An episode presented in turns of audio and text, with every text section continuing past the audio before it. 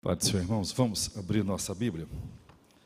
Salmo, eh, página 17, Gênesis capítulo 1.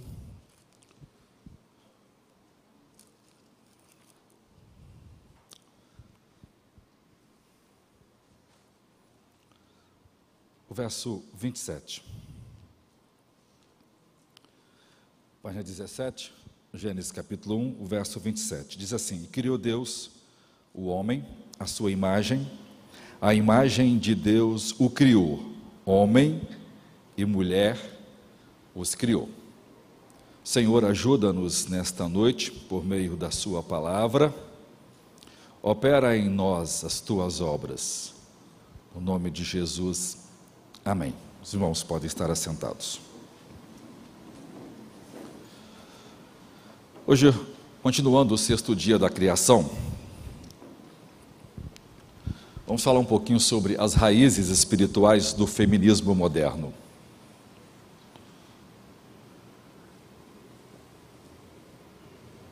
Veremos mais uma ideologia que nega a criação divina do homem e da mulher e que trouxe seríssimas consequências irremediáveis e, como sempre, morte de muitos inocentes para a sociedade.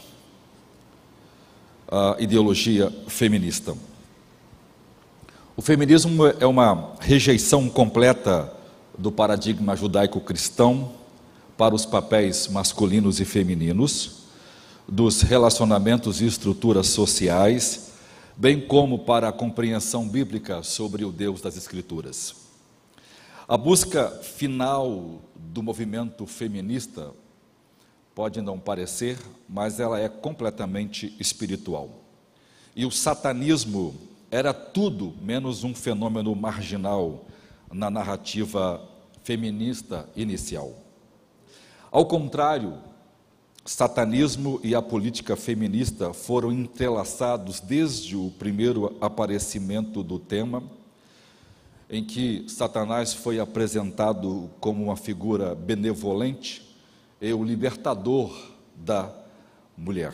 Os principais templos satânicos pelo mundo, na, na sua maioria, são é, chefiados por mulheres e que são engajadas profundamente na atividade feminista.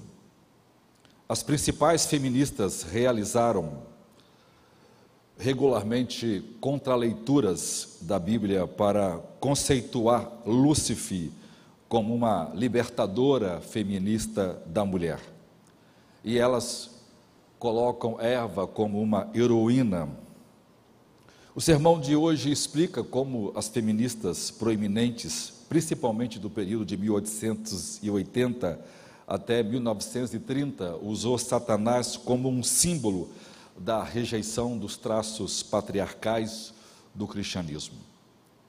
As conexões inicialmente com ideologias seculares como liberalismo, socialismo, pré-modernismo, marxismo são bem conhecidos por todo o público que lê esse tipo de literatura. Mas eu vou focar especialmente na origem eh, espiritual desse assunto, depois outros sermões ligados, até a gente analisar o aborto, o divórcio e outras, é, outros comportamentos resultantes da filosofia feminista. Primeiro, primeira parte, então, o feminismo satânico.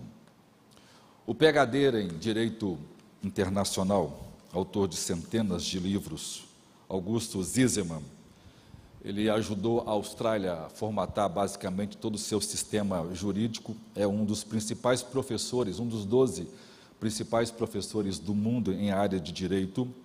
Ele tem um capítulo especificamente do seu livro que fala sobre a, super, a subversão eh, sexual e o direito ocidental baseado na teoria positivista. O livro, mas, ele, mas, o livro mais fundamental sobre este assunto foi escrito por Per Fexner. Ele é um acadêmico sueco, PhD em 2017, eh, na área de História das Religiões. O seu título, o seu livro, que foi a tese do seu pós-doutorado e depois com o título de PhD, Feminismo Satânico, Lúcifer como libertador das mulheres no século XIX, é baseado é, e recebeu depois o prêmio de Instituto Dânia de Pesquisa Eminente como uma das melhores pesquisas da, das teses de universidade e depois foi editado pelo, pela principal e maior editora do mundo, que é a Oxford University, ou Universidade de, de Oxford, em 2017. Em poucas palavras, ele aborda como as feministas proeminentes, principalmente durante o período de 1880 a 1930, frequentemente usaram Satanás como um símbolo de libertação e rejeitão do assim chamado traços do patriarcado do cristianismo. O livro dele enfatiza como essas mulheres foram particularmente inspiradas pela nova religião mais influente do período, a teosofia. A fundadora desse movimento é Helena Blavatsky, que uniu o, hinduísmo, o budismo com o, com o ocultismo ocidental. Esse movimento tomou a sua forma moderna em 1875 em Nova York, onde ela fundou a Sociedade é, de teosofia, incorporado por vários professores universitários e alunos universitários, fundando a, a a companhia de publicação Lucifer, que se tornou a principal propagadora das ideias do movimento e a base da filosofia é, feminista a partir de então. Com base num eminente trabalho acadêmico que esse PhD fez e outros, nós vamos examinar as raízes espirituais do feminismo moderno. Eu, e minha, o meu sermão de hoje se baseia, na verdade, uma resenha do livro desse irmão e outros, outras abordagens de especialistas sobre essa área pelo mundo afora. Ele afirma que a busca final do movimento feminista sempre foi basicamente espiritual. O feminismo dominante propõe uma rejeição completa do paradigma judaico-cristão para os papéis do homem e da mulher, dos relacionamentos e das estruturas sociais, também sobre a mudança no conceito de Deus, que nós veremos ao longo da exposição de hoje. Conforme observado por Mary Kayson, uma, uma teóloga, professora do Seminário Batista do Sul, uma irmã proeminente seu esposo é um dos principais treinadores da Liga de Basquete eh, Americana e ela fala no mundo inteiro em universidades sobre este assunto. Ela é a principal pesquisadora desta área. Ela diz que o feminismo começou com a demonstração de que a visão judaica feminina, inicialmente, se, ele se opôs a isso. Depois, ele evoluiu para desconsiderar a, a masculinidade e depois aumentou para desconsiderar as relações gerais, depois ele destruiu as relações familiares e sociais, e depois ele vai, dar, vai tentar dar o golpe fatal na visão, eh, na cosmovisão judaico-cristã. E, e, e, ele fez isso eh, eh, usando o conceito de pluralismo metafísico, usando a figura do diabo para ele né, destruir esses conceitos depois ela usou o conceito de autodeificação, nasce da, da teoria darwinista, que nós vamos ver daqui a pouco, e depois a rejeição do Deus das Escrituras. Então, o meu ponto 1, um, Lúcifer como libertador das mulheres do século XIX. O satanismo, a gente precisa sempre guardar isso, o satanismo e a política feminista foram entrelaçados a partir da primeira aparição do tema, quando Satanás se tornou um benevolente, uma figura revolucionária e libertadora da mulher. As principais figuras do movimento feminista no mundo, incluindo a Elizabeth Keiri, a Station, a atriz Sarah Bernadette, eu vou falar os nomes meio aportuguesado para melhor os irmãos entenderem, e a poetisa René Viven. Ah, ela, elas começaram a ver Deus das Escrituras como se ele fosse um opressor, é, alguém que usou o patriarcado. Então, Satanás aparece como um aliado da luta da mulher contra a opressão masculina e a opressão do Deus das Escrituras. Essa visão feminista de Satanás estava entrelaçada com proeminentes correntes anticlericais, esquerdistas e esotéricas do seu tempo. Exemplos incluem, por exemplo, o emprego da expressão Lúcifer como um símbolo da revolução, elogiando, eh, eh, elogiando, elogiando como uma figura antipatriarcal ou anti-governo masculino.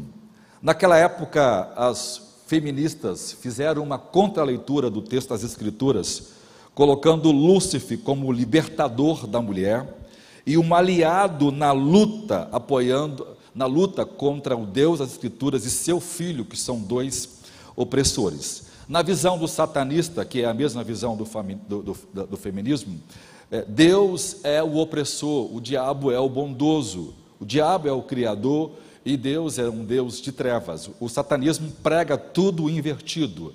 O, a, a, visão cristã é uma visão imoral, é uma visão opressora, e o Deus, o diabo, que, né, na verdade, a, a figura que nós temos de Deus na Bíblia, na verdade, é uma descrição do diabo, porque aquilo que nós falamos do diabo é a descrição do Deus que nós adoramos. Ou seja, o satanismo faz uma inversão e o diabo aparece como bom, né? embora a ideia de bom dele nada a ver com o Deus das Escrituras, mas eles fazem essa inversão e isso foi a base da, da, do, do, do, feminismo nesse tema. Dessa forma, quando Eva comeu do fruto piedoso, ela tornou-se o exemplo amazônico. Por isso, a, a, a Mulher Maravilha né, é um exemplo disto. Né? Esses filmes, irmãos, é, tem. É, a gente às vezes não, não, não consegue fazer a leitura de quem está escrevendo o texto. Né? Muitos de nós não sabíamos que as maiores feministas do mundo são sacerdotistas dos templos satânicos pelo mundo afora. E isso é abertamente. Ah, todas que eu vou citar aqui, elas têm site, elas têm Facebook, né, elas têm reuniões marcadas, elas falam publicamente sobre as suas experiências de aborto, de outras mais, porque todas elas fizeram isso, porque né, é uma característica daquelas que estão crescendo nos seus graus de sacerdotistas nesse sistema, e são esse sistema que a gente às vezes está lutando por direito de mulher, né, direito de emprego, direito daquilo. Na verdade, isso só é uma fachada usada para esconder por trás elementos espirituais de autodestruição. A única função do diabo é usar isso como filosofia, como ideologia, para fazer uma única coisa: neutralizar a ação de Jesus Cristo por meio do Evangelho. Só isso. Tudo que o diabo quer é criar. Então, isso ganha as pessoas porque quem está por trás não consegue ver as questões espirituais por trás do movimento. Então, vamos ver algumas delas. Vamos, vamos ver um pouquinho da Judite é, Murray.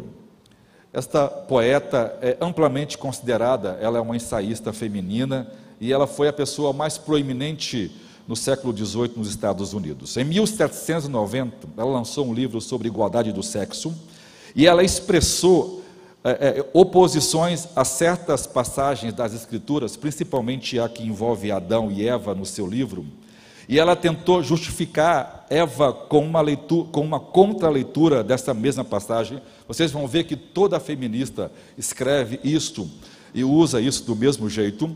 Ela diz que o comportamento de Eva no jardim foi motivado, segundo ela, por uma louvável ambição e uma sede profunda de conhecimento da verdade que Deus estava escondendo dela. Sobre Adão, o feminismo propõe uma rejeição completa, porque ele é o exemplo ou a figura do, do paradigma judaico-cristão.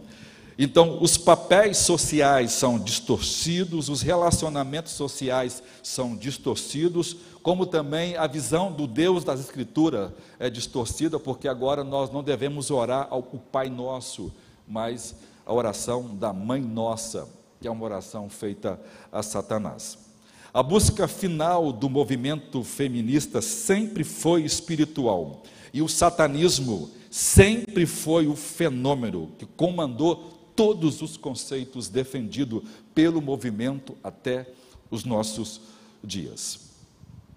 Ao contrário, é, as pessoas talvez não saibam, mas a política feminista está, está entrelaçado com o tema de Satanás como uma figura benevolente, e libertadora da mulher, que ofereceu o fruto proibido a Eva e ela comeu. E ela não é um, um, um, um, sexo frágil, porque Adão foi frágil, Adão não comeu. Adão é medroso, Adão é alguém medíocre, mas Eva evoluiu e ela é mais esperta e ela aceitou a, o seu Salvador como a serpente que a libertou do jugo opressivo de Deus no jardim. Das palavras de Robert Wilson, um acadêmico da, da faculdade inglesa, é, ela, ele diz que o, o ensaio, na verdade, é um suplemento, alguma coisa que complementa, conforme Murray escreveu, e inverte a visão tradicional do livro. Ou seja, a ideia de que Eva cedeu à tentação e foi enganada é pura mentira. Quem foi enganado foi o diabo que, que o enganou para que ele não aceitasse e Eva aceitasse o fruto. E aí a, a, a Spence Murray é, é, argumenta: o diabo apareceu como um anjo brilhante e prometeu para cumprir a sua missão louvável por uma perfeição de conhecimento. Adão não seguiu por causa dos enganos astutos do diabo, e ele é uma pessoa frágil, falta de firmeza, e a mulher é um, sexo, é um sexo forte.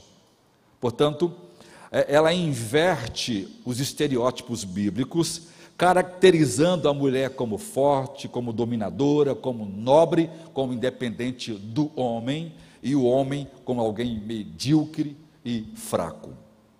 Vamos, a segunda aí é a Matilde Gay. Ela é líder também do movimento feminista. Ela foi membro e fundadora da Associação Nacional de Feminismo nos Estados Unidos. Ela expressou uma profunda indignação sobre as injustiças infligidas a metade da humanidade pela outra metade que é cristã, então ela odeia o cristianismo em particular. Ela reuniu o primeiro grupo é, feminista da sua época, promulgando as ideias de antirreligião, de que se a mulher quisesse ser liberta, ela precisa desmistificar-se de qualquer conceito religioso. A religião não deveria interferir em absolutamente nada nas relações sociais, nas relações maritais, nas relações de família, nem nas relações políticas. Ou seja, ela é a, a religião na visão feminista, ela não tem prática ou validade alguma para o crescimento e evolução, ou a evolução das mulheres. Eles não falam da sociedade, né? Das mulheres. Uh, uh, é, ela escreveu um livro famoso, Mulher, Igreja e Estado, e ela transformou esse famoso artigo e esse livro numa ideia de, de que a, as doutrinas bíblicas das Escrituras é uma espécie de caça bruxa. Ou seja, ela disse que nenhuma rebelião teve a mesma importância para a mulher em nenhuma época da sociedade. Nenhuma, nenhuma nenhuma outra teve efeitos tão longo. Mas ele diz: nós estamos desde o começo em que o feminismo surgiu, em seu progresso, e nós vamos derrubar todas as formas de instituições religiosas existentes no mundo. A outra é Elizabeth Cary Station, a primeira grande tentativa sistemática feminista da Bíblia feminista foi feita por ela. Ela mesma escreveu uma nova Bíblia e ela né, transcreve as escrituras conforme a, a linguagem dela, conforme ela entende. Ela foi a principal figura do movimento que transcreveu as escrituras e ela motivou muitas mulheres cristãs a, a, se rebelar contra o Deus das escrituras. O primeiro volume da Bíblia da Mulher que ela fez cobriu o Pentateuco até o Pentateuco e depois o segundo volume vai de Josué até o livro de Apocalipse. Na sua introdução da Bíblia, ela, ela afirma que a igreja constitui os próprios poderes que impossibilitam a emancipação das mulheres e explica para as leitoras que a sua degradação política e social são uma pena, são apenas uma consequência do seu status na Bíblia. Ou seja, ela diz que todos os problemas do mundo está ligada ao fato de que as escrituras ensina que a mulher é inferior ao, ao homem. Isso nunca é ensinado nas Escrituras. Ela também ensinou, na Bíblia feminista, e ela trouxe à tona o ensino de que Eva causou a queda, de que Eva não causou a queda como tem sido, como tem sido ensinado, pelo contrário, é, é, Eva libertou todas as mulheres. Por isso, no capítulo 3 de Gênesis, ela diz que a visão darwiniana do crescimento gradual da raça humana a partir de um tipo inferior para superior da vida animal é algo encorajador, esperançoso para o homem, de que Deus não criou o homem, mas que o homem evoluiu e que a mulher então evolui e ultrapassa o próprio homem e o homem se torna então um ser menos evoluído. Porque ele é menos evoluído, não tem capacidade, então ele quer usar a força bruta, ele quer usar os dogmas, quer usar as estruturas que existem a fim de oprimir o sexo feminino. E para fazer isso, então, ela cria a ideia da serpente benevolente, que todas elas ensinam a mesma coisa, e Satanás como o libertador das mulheres. Em uma carta ao seu editor, ela positivamente compara Satanás à sede que a mulher tem do conhecimento ela descreve a implicação primária, desconstruindo então o capítulo 3 de Gênesis da seguinte maneira: Pegue a cobra, a árvore frutífera e a mulher do quadro. Então nós não temos mais queda, nós não temos nenhum juiz carrancudo, nós não temos inferno, nós não temos punição eterna, portanto não há necessidade de um Salvador. A outra feminista, a letra D, Helena Blavatsky. Em toda a Europa, essa mulher é um dos maiores exemplos da propagação do movimento feminista. Ela ela foi né, alguém que se destacou porque ela promoveu as inversões satânicas de Gênesis 3, ela divulgou isso por meio te, do teosofismo, e ela diz que Satanás, o inimigo de Deus, é, na realidade, um espírito mais evoluído e divino do que o próprio Jeová das Escrituras.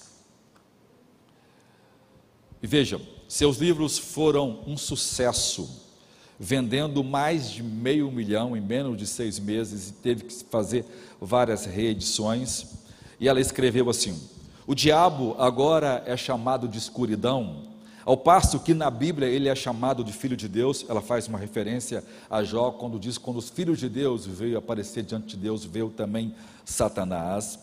Ele é a estrela brilhante do amanhecer, conforme Isaías, mas ele foi transformado pela igreja em Satanás, porque ele é mais alto, ele é mais velho do que Jeová, e ele teve que ser sacrificado para que o novo dogma do feminismo ressurgisse. Ou seja, o preço que o diabo pagou para libertar a mulher da opressão divina foi o fato dele se sacrificar, de enfrentar o, o opressor, que é Jeová, para que a mulher fosse liberta do seu jugo dos homens. Deus tenha misericórdia, né? E aí, ela em seu livro exalta Lúcifer e, e diz que ele é o mais elevado espírito divino. Ela fala, para deixar o ponto claro de uma vez por todas, ela afirmou que o clero de todas as religiões dogmáticas, preeminentemente o cristão, aponta Satanás como inimigo de Deus. Mas na verdade não o é. O oposto é que é verdade. O diabo mente, né? Mas mente até que uma pessoa dessa pode criar uma mentira dessa. Um componente proeminente dos escritos da Helena Blavatsky foi foi a emancipação das mulheres, que a este respeito envolveu um ataque frontal ao Deus masculino das Escrituras. Então, ou seja, a única forma da gente acabar com a religião cristã é dar às mulheres o seu empoderamento, para que o Deus das Escrituras seja completamente esquecido. Em seus livros, o relato bíblico da queda é descrito como uma coisa positiva, porque naquele momento a mulher foi valorizada. Ela não é mais responsável pela queda da humanidade no pecado, mas em vez disso, ela é, ela é ativamente envolvida na obtenção da sabedoria espiritual da cobra benevolente. a sua simpatia pelo diabo é particularmente evidenciada na publicação de um jornal feminista, onde ela publicou e chama, publicou no seu tempo, ainda existe esse jornal, e o chama de Lúcifer. Esse jornal espalhou a noção de uma possível conexão entre Satanás e a luta pelos direitos das mulheres nas nações ocidentais. Por meio de sua, por meio de sua escolha do nome, em combinação com a sua ênfase nos direitos das mulheres, essa publicação divulgou a imagem de Satanás e a, emancipação, e a emancipação feminina com alguma forma íntima de relacionamento. Então, toda vez que você está lidando com isso, essas duas coisas estão intimamente ligadas. Embora você nunca vai ver uma feminista dizer isso abertamente.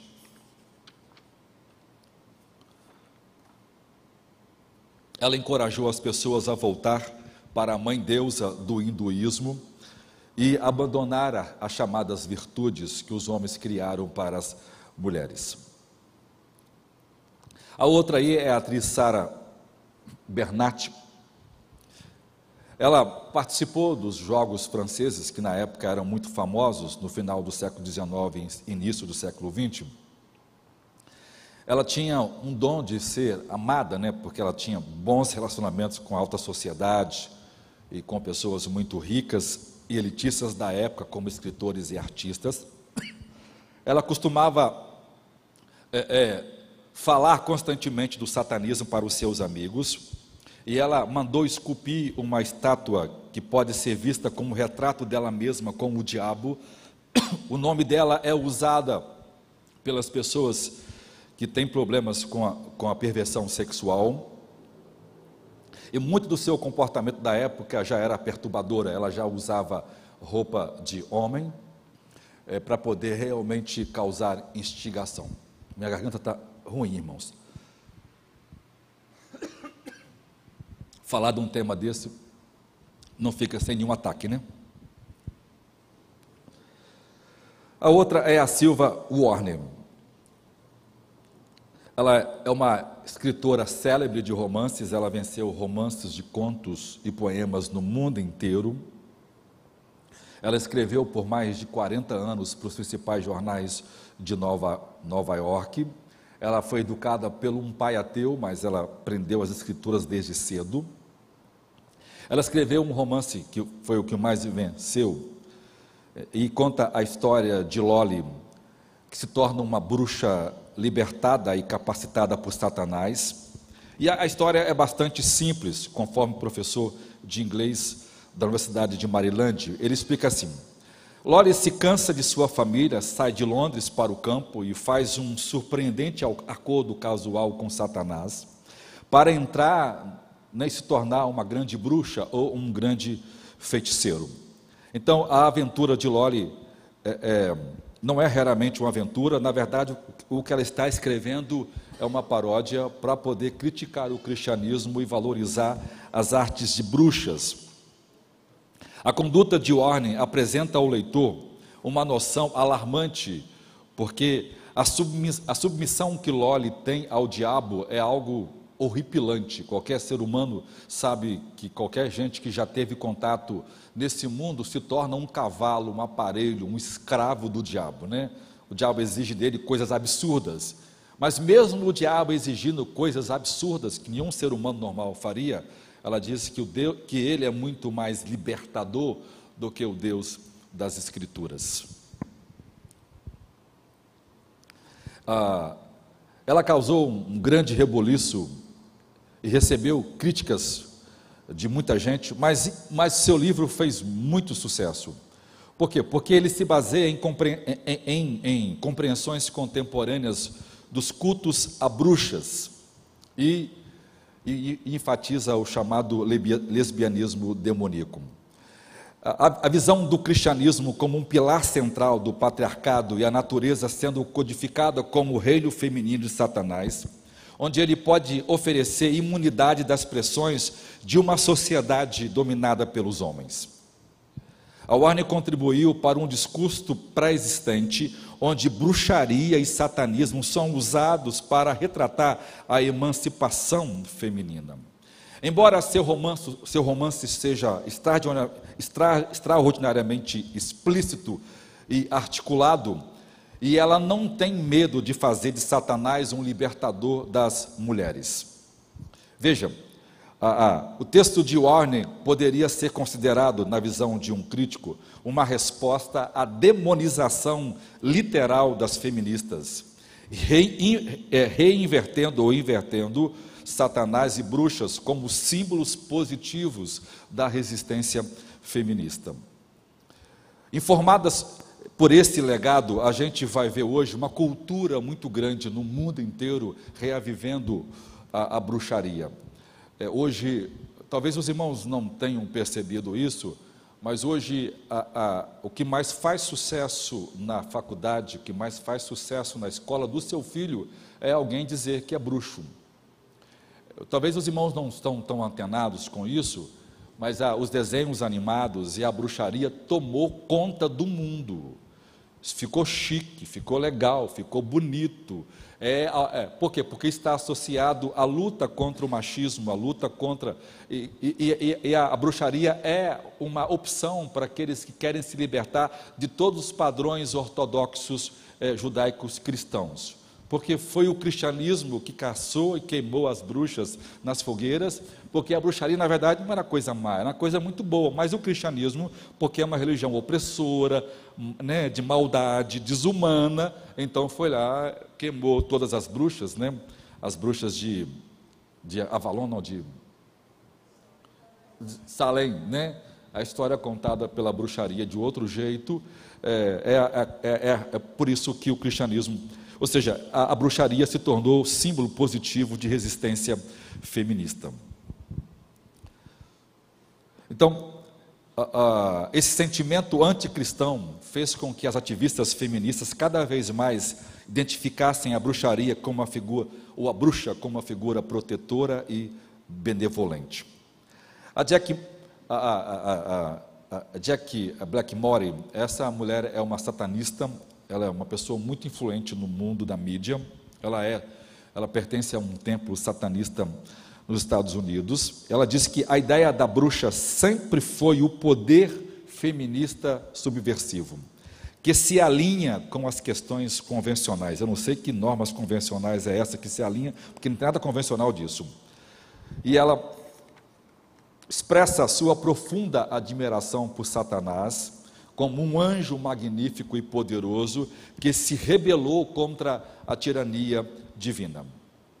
Ela, ela defende o aborto com unhas e dentes, ela conta como foi o seu aborto, como se fosse um ato heróico, e ela né, acaba influenciando mulheres e adolescentes.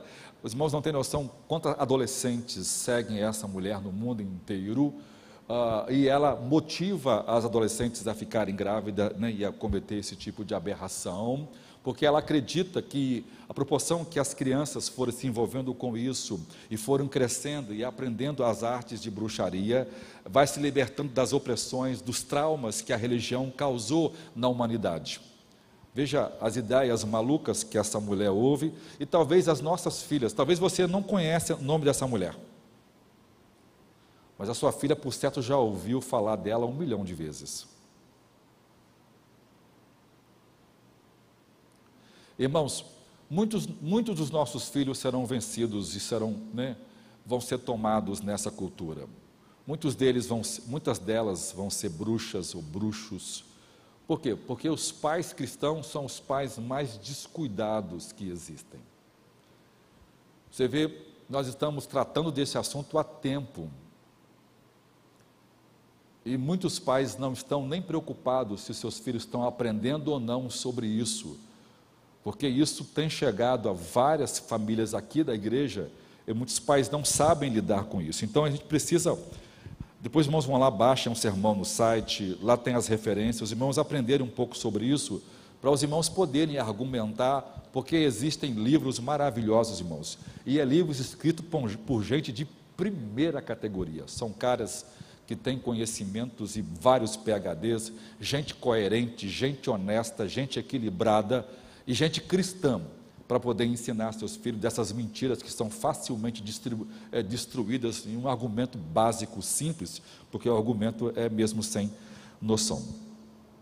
Então, ela vê no satanismo uma importante força libertadora da luta feminista pelos direitos reprodutivos. A autonomia corporal é central para a filosofia satânica e feminista. Na verdade, recentemente, o templo satânico em que ela comanda entrou contra, contra uma, uma ação contra o Missouri, porque o, a, o estado de Missouri é, aprovou uma lei que uma mulher deveria esperar 72 horas para fazer o aborto. Ela deveria ser acompanhada. O diabo lança as suas setas, mas Deus traz os seus remédios também.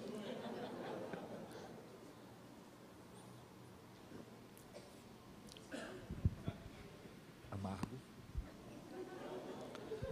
E doce. Uma textura muito boa. Gostei desse negócio. Hum? Nossa, que coisa boa, irmãos.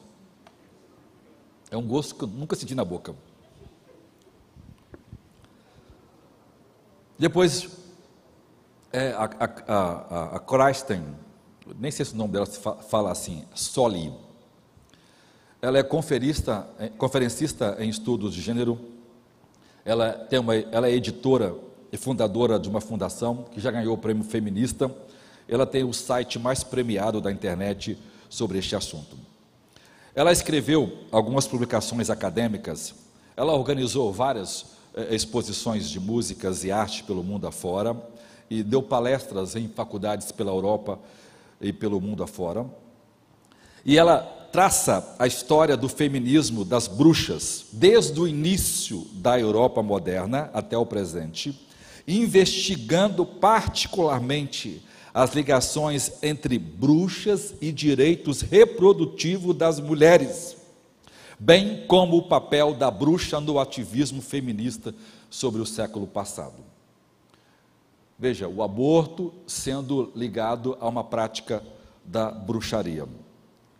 Em seu livro, ela, ela descreve né, uma história turbulenta da bruxaria na América e sua história compartilhada com pessoas sexualmente liberadas, mulheres e, e políticas libertárias. Esse legado, na verdade, homenageia a bruxa como o ícone, a bruxa é o ícone do empoderamento feminino e da perseguição que fará o cristianismo por meio da música, da arte e do bullying, né, da zombaria, dos cristãos, e isso acontece o tempo todo nas escolas, né? Muitas nossas crianças vão se tornar mulheres e homens e vão para a escola e elas são tão enganadas, tadinhas, né? A ideia de precisam ser mente aberta, né? De, de querer se socializar e acabam caindo nesse conto e sendo levada, e muitas delas não conseguem mais voltar. Ou seja, ela diz que normalmente as feministas são profundamente atraídas para o satanismo. Prática, práticas ocultas, satanismo incluído, podem ser os caminhos para o empoderamento individual e coletivo de muitas, que muitas feministas estão procurando avidamente. São, frequente, são frequentemente alternativas viáveis para os sistemas patriarcais que buscam reprimir a sexualidade feminina, como lesbianismo e outro tipo de coisa. Ou seja, tudo que a mulher quer desenvolver numa vida potencial, o movimento feminista está aí para fazer. O ponto 2 e a parte 2, a hostilidade do feminismo ao cristianismo bíblico. as feministas consideram o cristianismo a principal fonte de opressão às mulheres. Vejam, irmãos, isso não é verdade. Né? Não existe base bíblica nenhuma. Pelo contrário, a única religião de todos os tempos que não oprimiu a mulher e que tratou a mulher muito melhor do que qualquer outra religião foi o cristianismo. Se existe um lugar em que as mulheres têm direito, é na igreja, é no cristianismo. Se tem um lugar em que a mulher é amada e reconhecida, foi em Jesus Cristo. Antes disso, né, os irmãos terem ideia, até a ciência, até 1800 e pouco, achava que a mulher é um ser menos evoluído, que ela é menos inteligente, e, e Darwin não aceitava é, é, é, é, caracterizar a mulher na mesma espécie dos homens, porque ela não era um ser evoluído como os homens. Ela estava mais próxima do macaco do que dos homens. essa foi a minha pregação na quarta passada. Os irmãos estão me acompanhando? Ok? Os irmãos precisam aprender cada parte, porque a proporção que eu avanço, eu vou liberando para os irmãos irem entendendo. Agora, se eu ficar revisando tudo, os irmãos, eu nunca chego no final, né? Precisa acabar esse negócio, porque senão a gente vai ficar aqui a vida toda sobre isso. Então vamos lá. Ah, em meio às denúncias contínuas de que a religião cristã, porque tudo que elas falam, elas torcem, né? Elas torcem. Elas pegam pontos isolados né, de alguns maus crentes, de alguns péssimos exemplos, e aí acabam tornando aquilo né, de forma generalizada e usa o cristianismo. Mas você vê, a ciência oprimiu as mulheres. A religião anticristã oprimiu as mulheres. O ocultismo oprimiu, oprimiu as mulheres. Na, China, na, na Índia, até mais ou menos 50 anos atrás, quando o marido morria, a mulher era enterrada viva com ele. Então veja, o, aonde quer que a mulher tenha algum tipo de direito, eu vou pregar sobre o Estado de Direito, os irmãos vão ver que só foi possível ter uma sociedade como nós temos hoje por causa do Estado democrático de direito cristão. Ok, irmãos? A gente vai chegar lá para explicar isso com mais calma. Vai ser meu último sermão dessa série antes de eu voltar a falar sobre o Jardim do Éden. Agora vamos o cristianismo primitivo e as mulheres. As primeiras comunidades cristãs eram predominantemente de mulheres e não de, de homens. Conforme observado pelo historiador de Cambridge, o Henry, ele diz o seguinte: o cristianismo parece ter sido especialmente bem sucedido entre as mulheres.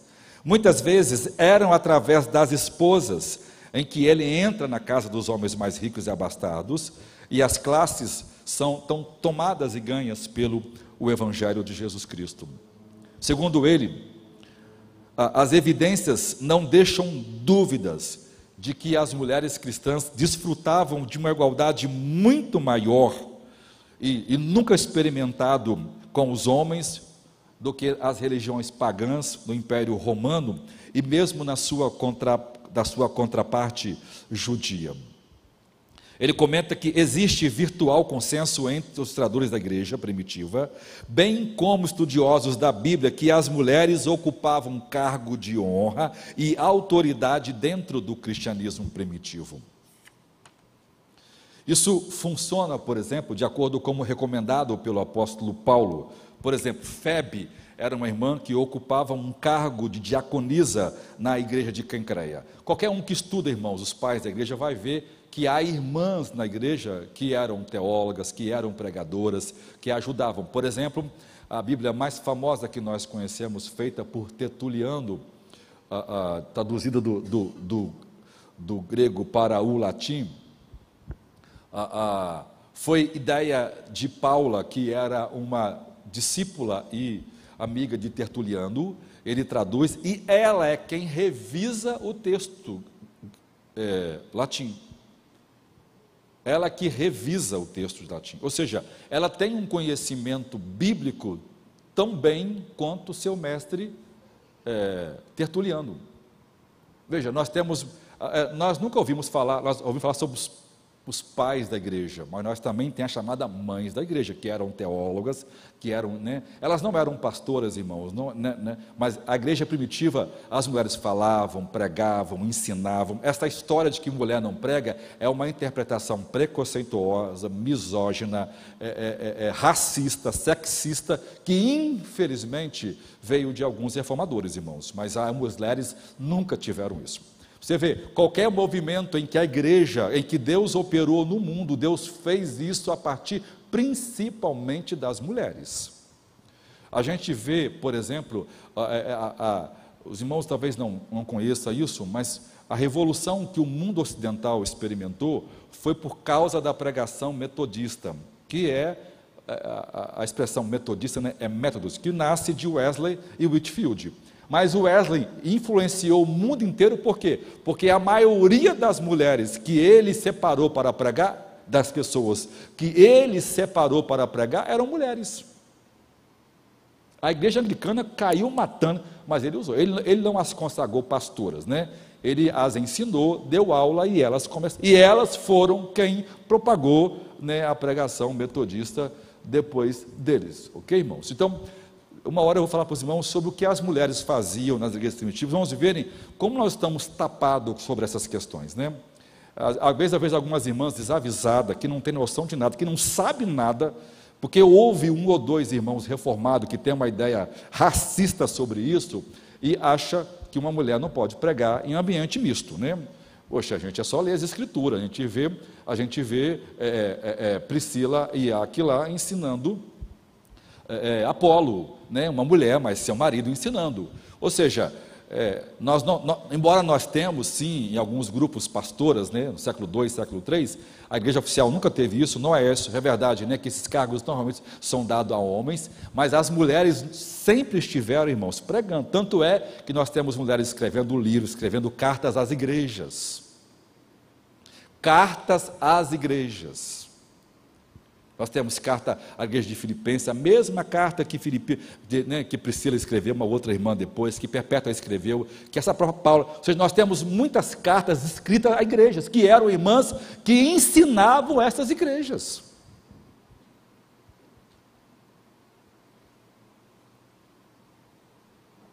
Quando o catolicismo assume, né, depois do século III, começa aparecer mais a Igreja Católica, é que as mulheres vão perdendo sua participação teológica.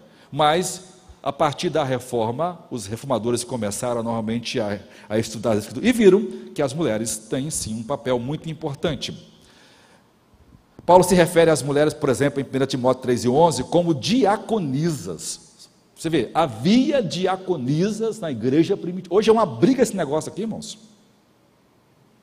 Havia. Né? E todos os. Ó, eu fiz, uma, fiz questão de verificar. Os maiores eruditos que nós conhecemos hoje, o Novo Testamento entende que havia diaconisa. Na, não só o texto. Por que que. Embora alguns no início não, não tem, que o texto, aí usou grego, tá, tá, tá, aí depois eles viram que o argumento dele, dele é, é, exegético, é, caía no, no, no vazio, porque todos os registros que nós temos dos pais da igreja diz que havia diaconisa. E aí tiveram que bater a cara na testa, a cara na parede, né? E aí quebraram a testa e, e tiveram que voltar atrás e, opa, se, todo, se Papias, discípulo do João, se Tertuliano, discípulo, discípulo, se Policarpo, discípulo do João, se, se Irineu, que foram aparentados dele, estão defendendo isso e, falando de irmãs que cuidam de, cuida dos doentes na igreja, que ajuda na organização daqui, de lá, de lá para cá, opa, nós temos que rever nossa teologia. E aí, muita coisa que ter sido mudada, irmãos. Não estou dizendo aqui, irmãos, que a gente deve consagrar pastora, pelo amor de Deus, irmãos. Né? Isso aqui é ponto pacífico, né? Às vezes as esposas dos pastores são chamadas carinhosamente porque auxiliam seus pastores, mas elas não têm o poder de ensinar e exortar como tem o pastor da igreja, né? Essas coisas, né, né a gente tem, tem, duas visões hoje. Tem uma visão que a mulher. Né, é interessante, né? Os principais teólogos, os principais seminários teológicos do mundo reformados têm professoras, têm doutoras, têm PhD ensinando. É um negócio doido, né? O cara defende uma teologia que só, só leva paulada, né? um negócio tolo, que não tem base nenhuma, né? mas tem lá mulheres ensinando. E, e deve ensinar mesmo, perfeito.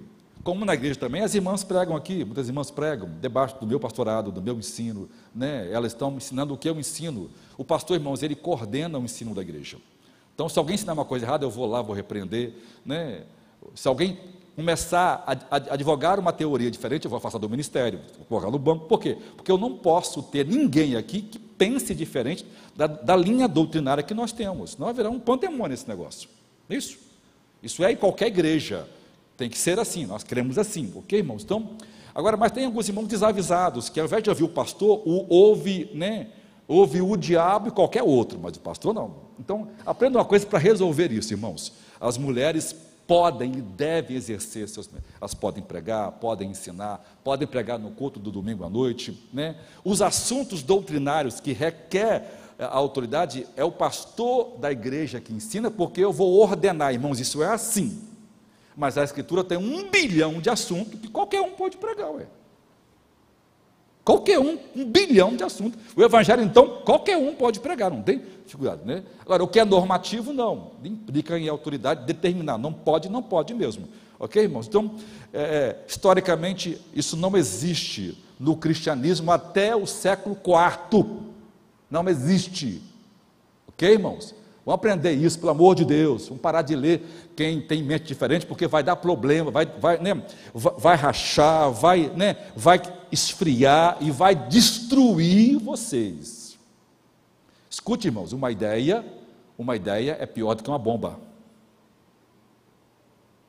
Uma ideia é pior do que bomba atômica.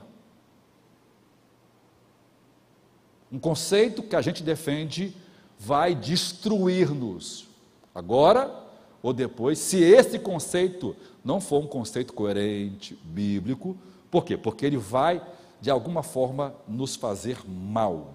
Por isso, a gente precisa alinhar conceito, né? olhar na mesma mira, para que todos nós possamos. A palavra que o grego usa para isso é exatamente isso, né? A ideia de um poste atrás do outro. Você olha aqui e você só vê um poste. O de trás tá, é um só, está aqui. Tem mil, mas é tudo. Você não consegue fazer nem, nem porque estão tudo atrás do outro, tá é linha reta. É essa a ideia da ortodoxia bíblica. Nós estamos ensinando a mesma coisa, pensando a mesma coisa para evitar qualquer. Então, o segundo então é a, igual, a igualdade. É, uh, entre homem e mulher. Veja, Paulo disse que na igreja não há grego, não há judeu, não há escravo nem livre, homem ou mulher, pois todos um em Cristo. Ou seja, não existe xenofobia, grego ou judeus, racismo bárbaro ou civilizado, discriminação social escravo ou ou livre, ou discriminação de gênero masculino ou feminino. Embora cada um tenha seus papéis diferentes, irmãos, mas homem e mulher são iguais diante de Deus. Então, a, a, o ensino cristão tem as maiores implicações para a democracia, que é a crença de que toda a humanidade é criada por Deus e todos os seres humanos são de igual valor diante de Deus. Vejam, o que Paulo escreveu sobre o casamento e sexo. Ele falou: marido deve dar à sua mulher seus direitos conjugais. Da mesma forma, esposa, olha só, Paulo não coloca a relação de submissão no sexo. Paulo disse que a mulher não governa seu corpo, é o marido que governa. E o, o homem não governa seu corpo, é a mulher que governa. Não existe, ah, você é minha mulher. Não, irmãos, não existe submissão nisso. Já, já, já, tentaram para isso? Que no sexo não existe. É uma só carne. É uma só carne. Veja, isso, irmãos, não existe em lugar em nenhuma filosofia grega, não, não existe em lugar nenhum do universo. Ok? Só a escritura que diz que isso, na relação sexual, homem e mulher, são iguais. Ele fala que não deve, nenhum, nenhum dos dois deve se negar um ao outro, e se eles tiver que parar de fazer relação sexual, tem que combinar, e a razão, e a única razão que pode né, parar é se for jejuar e orar. Considerando os crentes de hoje, então, irmãos, não tem razão nenhuma para parar, para parar né, porque não ora jejua mesmo. Ou seja, isso significa que maridos cristãos não devem conter o seu papel de satisfazer suas mulheres, como também as mulheres seus maridos. Agora veja Paulo em Efésios 5, ó, que, os, que, a, as mulheres, que as mulheres submetam a seus próprios maridos, como você faz para o Senhor. Os irmãos conhecem bem o texto. Veja, submeter-se a outra pessoa é um conceito muito mal compreendido. Para o cristão marido, significa colocar de lado seus desejos egoístas, para que ele possa cuidar do bem-estar da sua esposa e por isso Paulo adiciona essa importante afirmação: maridos, amem suas esposas e ame como Cristo também amou a igreja e se entregou por ela. Paulo está aqui afirmando que os maridos devem se sacrificar em tudo pela sua. Irmãos, não existe paralelo na literatura universal, nem mística, nem judaica, nem pagã, nem babilônica, nem caldeia, nem dá, nem blá blá, nem blá blá, nem budismo, nem hinduísmo, nem muçulmanismo, nem absolutamente nada. Isso é um negócio que está há anos luz. Vamos dizer assim, o cristianismo pegou a humanidade, a humanidade, nas trevas e pôs no futuro, irmãos, nas questões, principalmente, que se refere às mulheres. Paulo diz que o marido é obrigado a fazer do bem-estar da sua esposa a sua prioridade máxima. Deve amar suas mulheres como a seus próprios corpos, a seus próprios corpos, que quem ama a sua esposa ama a si mesmo. Ou seja, a essência da liderança é o amor sacrificial. Ou seja, na verdade, sinalizar aqui, quem mais se sacrifica é o homem, a mulher. Ela submete por uma questão de papel, com amor, por causa dos papéis que são funcionais para que um lar exista, como em qualquer relação funcional. É. A, a, a, relação funcional, irmãos, ela, ela é uma coisa que existe, ela não é uma coisa irreal ela existe em tudo na vida. Ó, quem tem carro submete à lei de trânsito. Quem tem patrão tem empregado. E patrão, empregado, lei, cidadão, eh, filhos e pai, é, é, tudo, né? Até, até o que a gente veste. Sai pelado na rua, vê se não é preso. Não, eu sou, eu sou, eu sou livre e eu vou andar agora pelado na rua. Você vai ser preso, velho. Ou seja, a, a, a funcionalidade é um negócio que não tem como existir. Ué. Então a, a, questão de submissão aqui é uma questão de funcionalidade. A mulher se submete, porque senão vira bagunça. Dois mandando, duas vontades, duas ordens, duas decisões, e tudo é compartilhado, e tudo é conversado, respeitado. A mulher vai ouvir o marido, ele né, inicia porque precisa ter uma ordem na questão, né? Deveria, mas isso não humilha a mulher, não tira a sua capacidade, ela pode falar, nem deve falar, ela pode ter 10 doutorados, precisa ouvir seu marido, porque isso é bom, isso é saudável, isso é legal, né? Como um filho que, que tem dois PHD e o pai não sabe nem ler, mas ele ouve o pai, ele entende o pai, e sabe que o pai tem sabedoria de vida, então ele é humilde, isso é humildade, isso é legal, isso é bonito, isso faz parte das relações. Por que não pode haver no casamento É tudo foi criado para funcionar bem, para resultados maravilhosos.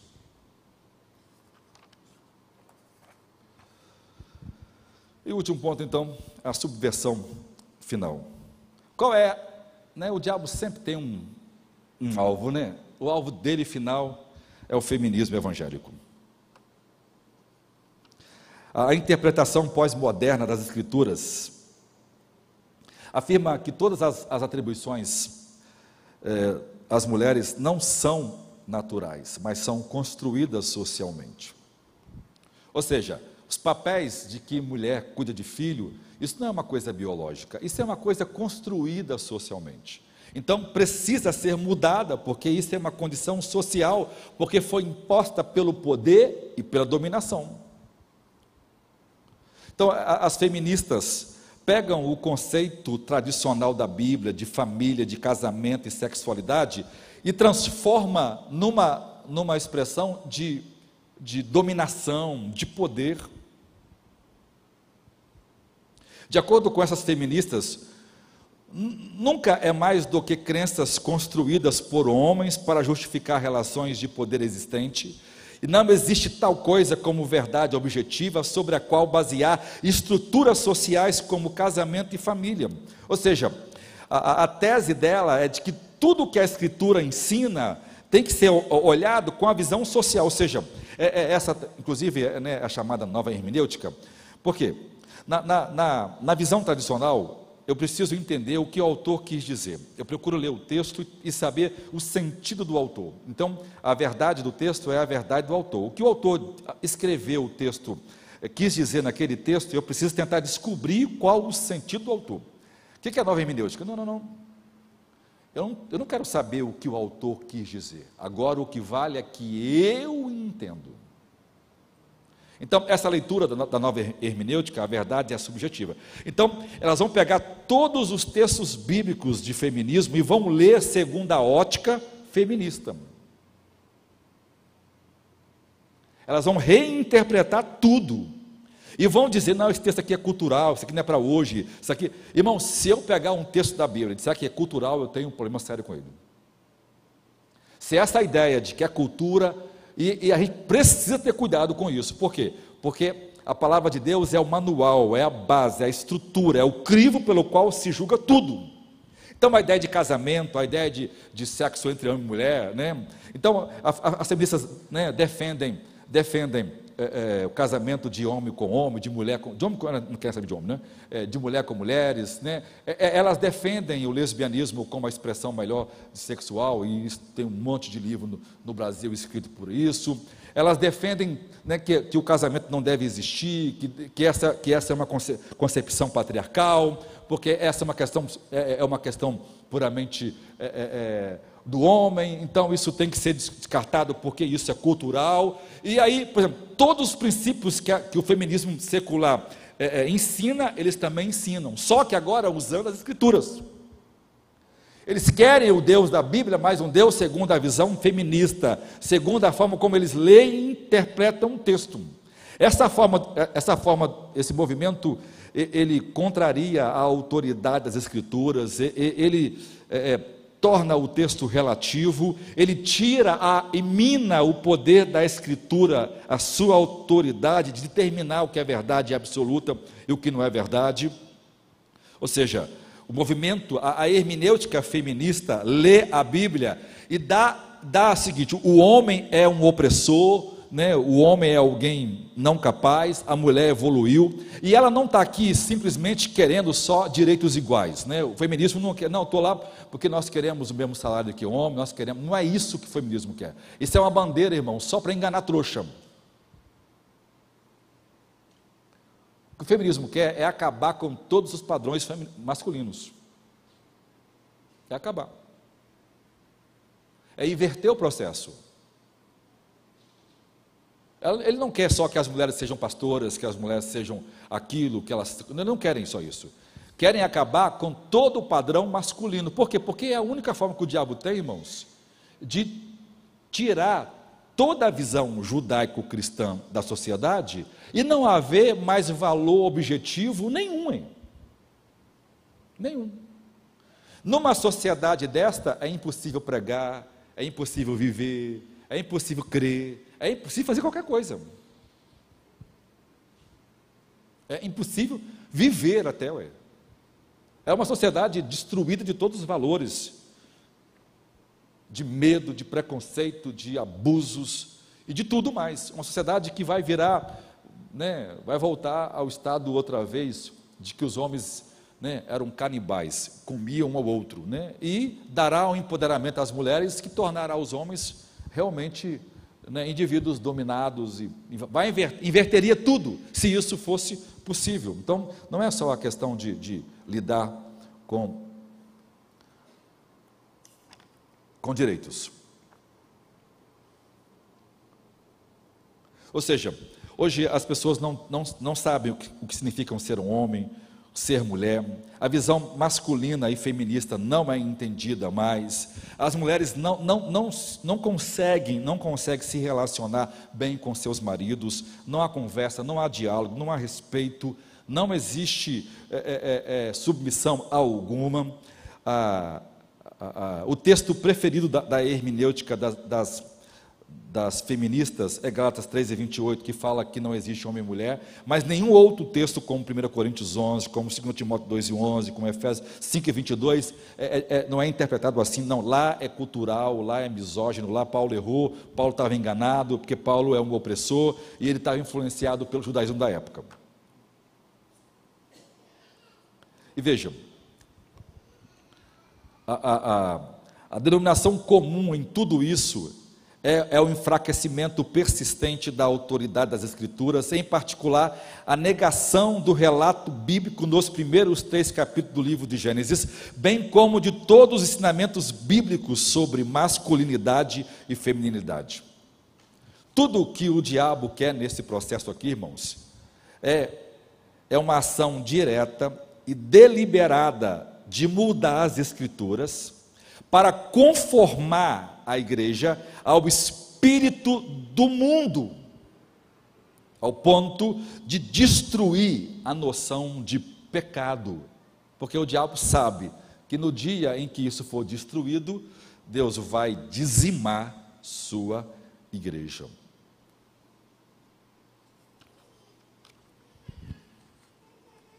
A agenda feminina evangélica não vai parar simplesmente lutando contra a chefia masculina no casamento. Há algo mais profundo. Ela tem uma antipatia pela própria masculinidade. Vejam, eles insistem que Deus não deve ser chamado de pai, de governante, de mestre, de juiz, de rei, porque são termos opressivos, são termos dominadores. Chegou a hora de libertar os nossos pensamentos do Deus sexista inventado pela tradição cristã, eles dizem.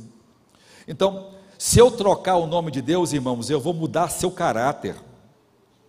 Essas palavras não são meramente figurativas, elas refletem o verdadeiro aspecto do caráter de Deus. Essas pessoas estão atacando, na verdade, a própria essência do caráter de Deus. A linguagem, por exemplo, muitas músicas, muitos hinos, às vezes a gente canta uma música, a gente não percebe que essa música é feminista, né? Às vezes tira a palavra rei, ele, troca por você. Ó, oh, veja quantas músicas trata Deus de Senhor, de Rei, de Majestade, de Soberano. Porque você é alguém é um par, né? É alguém da mesma natureza. Então, a, as palavras são mudadas abertamente para remover do inário a palavra pai, porque o pai e o filho, a ideia de Deus, de soberano, é opressora. Isso não cai bem na cultura moderna.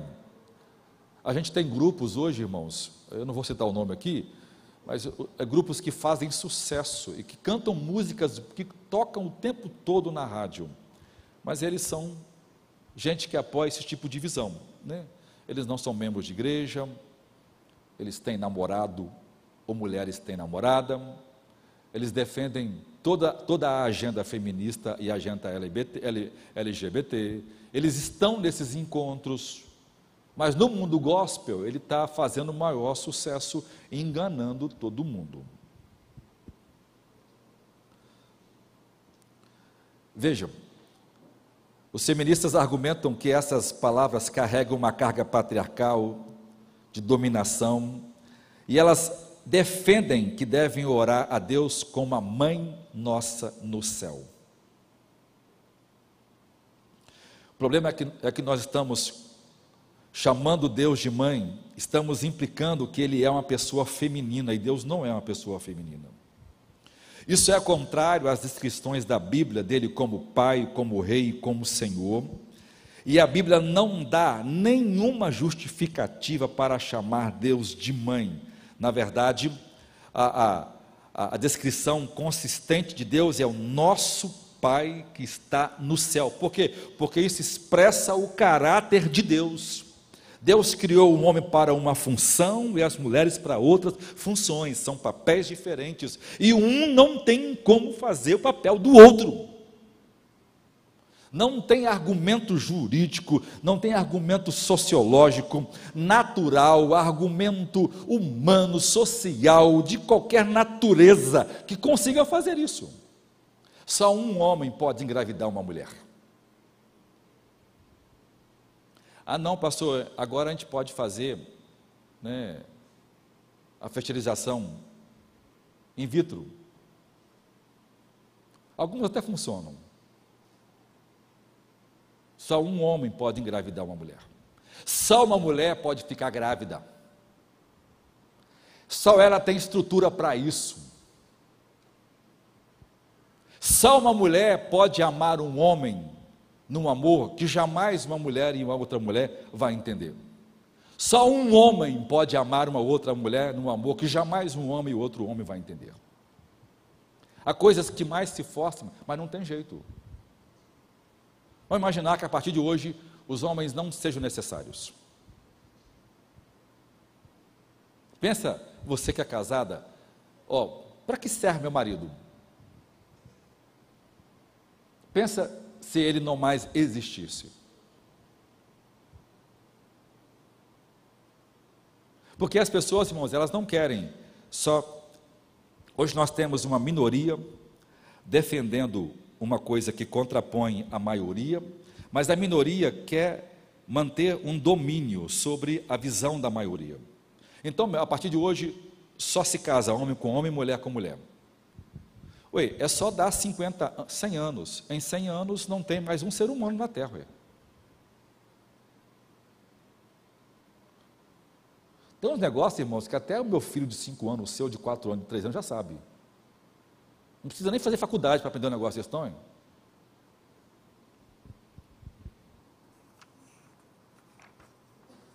Concluindo. Satanás, o satanismo foi tudo menos um fenômeno marginal na narrativa feminista inicial. As primeiras feministas criaram o movimento a partir das contras leituras da Bíblia, a fim de conceituar Lúcifer como libertador da humanidade e Eva como uma heroína. Baseando-se nas mesmas tradições, as feministas modernas destacaram o cristianismo como uma instituição-chave de apoio à submissão subjugação de, de mulheres. Em tal, em, em tal visão, o ideal cristão de deveres matrimoniais são vistos como incompatível com o direito de uma mulher de se autogovernar. Veja, o principal argumento do aborto, que é um assassinato, um assassinato com requinte de crueldade, em que vai matar uma criança inocente, é defendido por um único argumento, um único argumento, um único argumento de que a mulher é dona do seu corpo. Meu corpo, minhas regras. Veja. Quando eu pregar para os irmãos sobre aborto, os irmãos vão ver que coisa absurda são os argumentos que vencem os tribunais.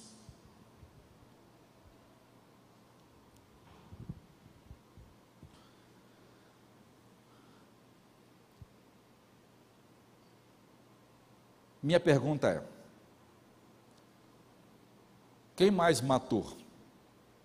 As guerras? O comunismo? Ou o aborto? Alguém sabe? Eu vou trazer, irmãos, o número para os irmãos. A quantidade de abortos que são feitos por ano é quase 100 milhões de abortos.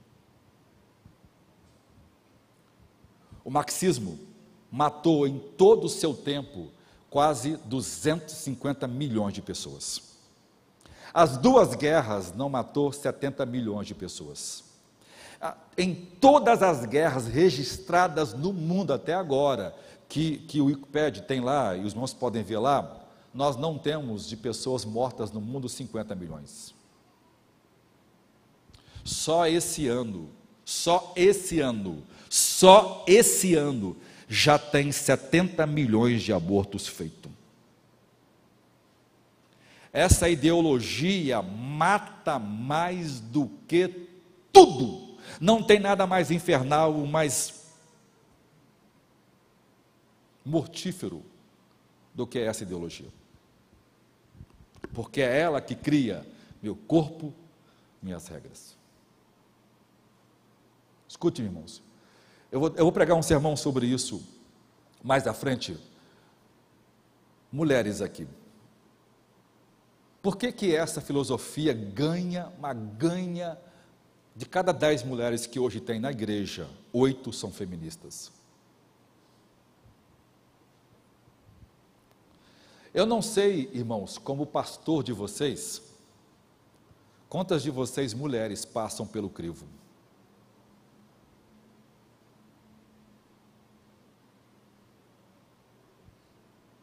Por quê? Porque toda essa geração foi destruída com essa visão.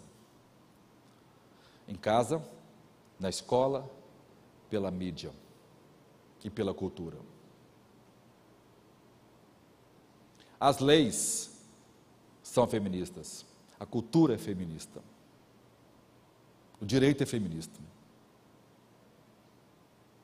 as relações são assim.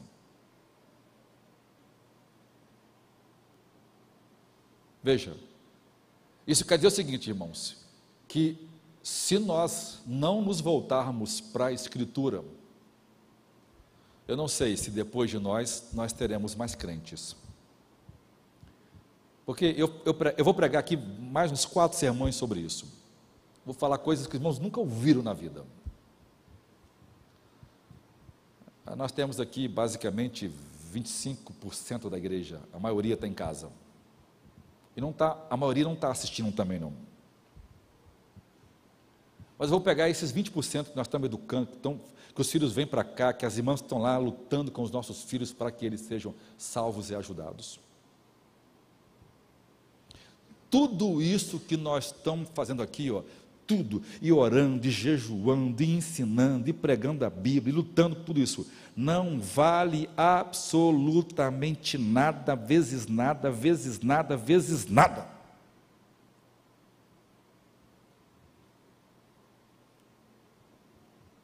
Sabe por quê? Porque a maneira como os pais vivem dentro de casa destrói qualquer pregação, qualquer conceito. Se os pais não sentarem, não reverem seus relacionamentos, se as esposas não reverem seus, os maridos não reverem seus relacionamentos, isto aqui só serve para uma coisa: para no último dia aumentar nosso juízo e nossa condenação no inferno. Pelo menos serve para isso. Então, que Deus nos traga arrependimento nesta noite, irmãos. Porque não basta só conhecer sobre o feminismo, tem que viver um casamento bíblico. Tem que ser homem bíblico, mulher bíblica, um filho bíblico, uma igreja bíblica. Nós precisamos de uma sociedade dominada pelo Evangelho de Jesus Cristo, mas vivido dentro de casa. Porque nós vamos morrer e vai ser a gente ser enterrado, os nossos filhos vão chegar no carro, trocar de roupa e dizer assim: a partir de hoje eu nunca mais piso na igreja. Porque o pior do evangelho que ele conheceu foram nós. Como eles não têm mais a nós, eles também não querem o tipo de evangelho maldito, porque é esse tipo de evangelho maldito que os crentes vivem, é que produziu essa filosofia que mata bilhões de crianças nos últimos 100 anos.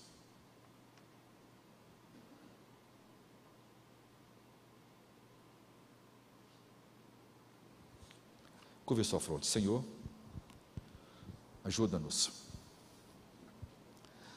Nós temos tantos obstáculos de crescimento, nós temos tantos obstáculos que nos impedem de crescer espiritualmente, de aprender. Mas esta é uma filosofia que só se vence vivendo. Porque ela não é política, ela não é social, ela é espiritual.